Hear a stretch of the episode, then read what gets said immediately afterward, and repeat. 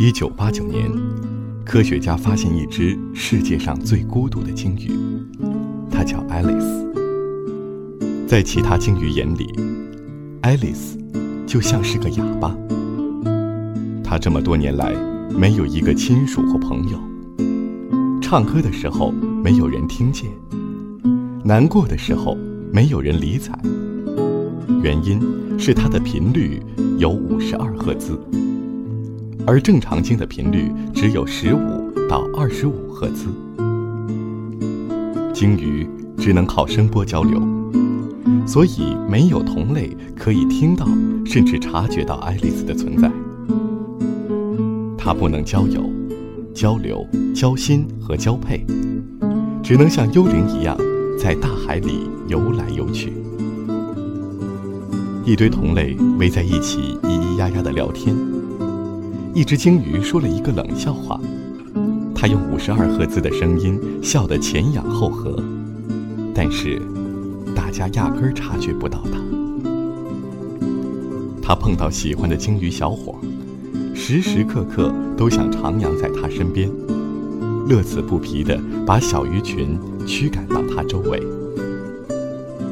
他看着它开心难过，看着它和另一条鲸生儿育女。看着它生病游不动了，消失在大海里。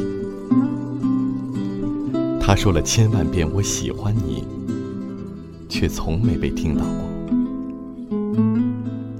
科学家搜寻了三年才找到它。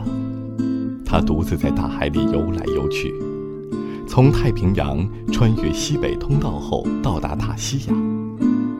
等待着茫茫大海的某个角落里传来另一声五十二赫兹的问候：“嘿，你在干嘛？”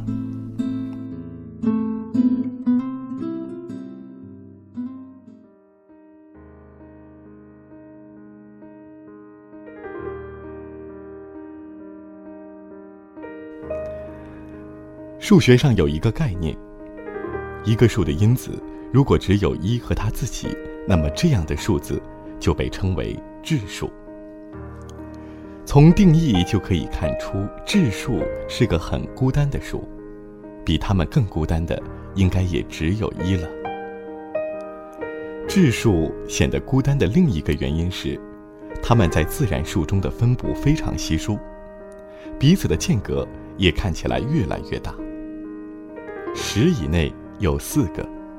一百以内有二十五个，一千以内只有一百六十八个。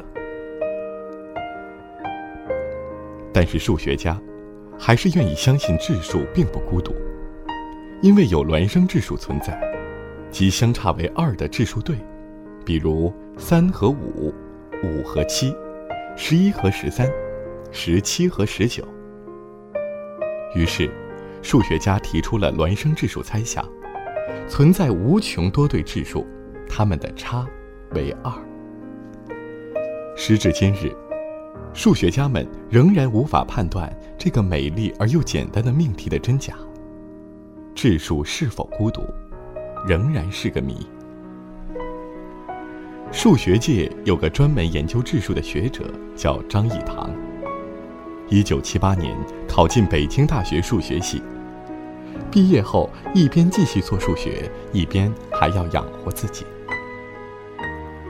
前六七年，他干过很多杂活，甚至包括临时会计、餐馆帮手、送外卖。干了一天的体力活的数学家，晚上拖着疲惫的身躯，坐到宁静的书桌前，拿起铅笔和草稿纸，回到本该属于他的数学的世界。他的手。可能因为白天繁重的工作而略显颤抖，他的腰因为长时间的站立而疼痛不已。但是他的眼睛是如此的深邃，抛开尘世的喧嚣和物质的拖累，他可以站在人类智慧的巅峰上，与先贤们对话，探寻未来的道路。在庞大的人群中，竟情愿不找一个同行的人。那一刻的张益唐想必是孤独的，但也是幸福的。张的工作是证明有无穷多对质数，它们之间的差不超过七千万。他的研究让人们看到了证明孪生质数猜想的希望。在此之前，这个猜想一直都没有太大的进展。数学家本质就是一群孤独的生物，他们都活在自己的数学世界里，用自己对数学的看法书写自己的篇章，就像一个孩子一样，咿咿呀呀的，人们都不懂他在说什么。但是当他吃到自己想吃的糖果，玩到自己想玩的玩具时，那种开心，只有自己能感受。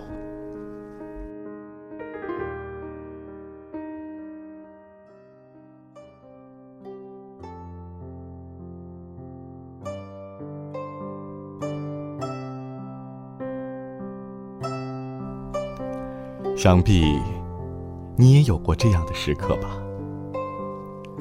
早上急忙出门，东西被自己弄掉到地上。晚上回家，他们还安静地躺着。收藏在钱包里的电影票根厚厚的一沓，没有一张是重复的。看到一篇笑话复制了下来，却不知道该点开谁的对话框。戴着耳机永远是最大声，根本不会留意是否有人会呼唤你的名字。火锅店卡座爆满，宁愿离开，也不好意思坐双人桌。凌晨三点看球，喜欢的球队夺冠，想诉说喜悦，点开微信才发现聊天记录只有漂流瓶。深更半夜，左手抱着被子。右手刷着朋友圈。什么时候起，我们开始努力证明与别人的不同？什么时候起，我们为了融入一个群体，佯装着和别人一样？是否有一刻，我们会厌恶着为了融入而假装出来的自己？我们期待着。能有个圈子交流自己的心声，我们都是一个人度过，与自己对着话。多想能多一个人在身边，多一个人就行。在现实生活中，我们会害怕自己说错的一句话，让别人心忧不快，然后小心翼翼。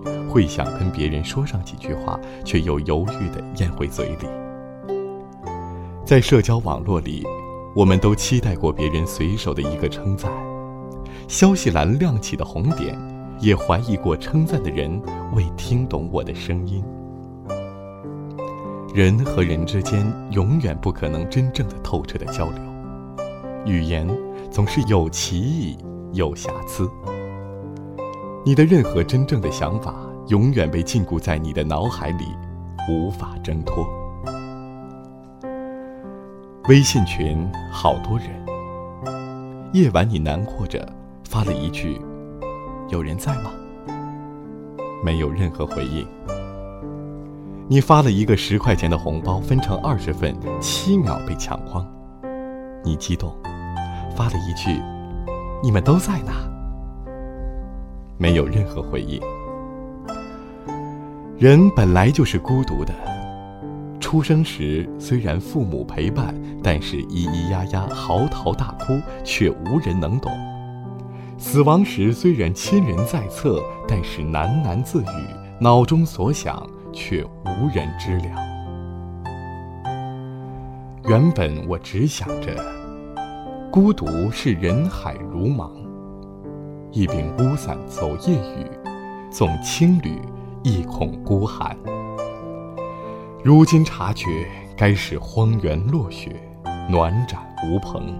听了一宿的残阙，虽千山无独往矣。但是，这又有什么呢？人生就像喝水，咕嘟，咕嘟，咕嘟，一杯子，一辈子。就完了。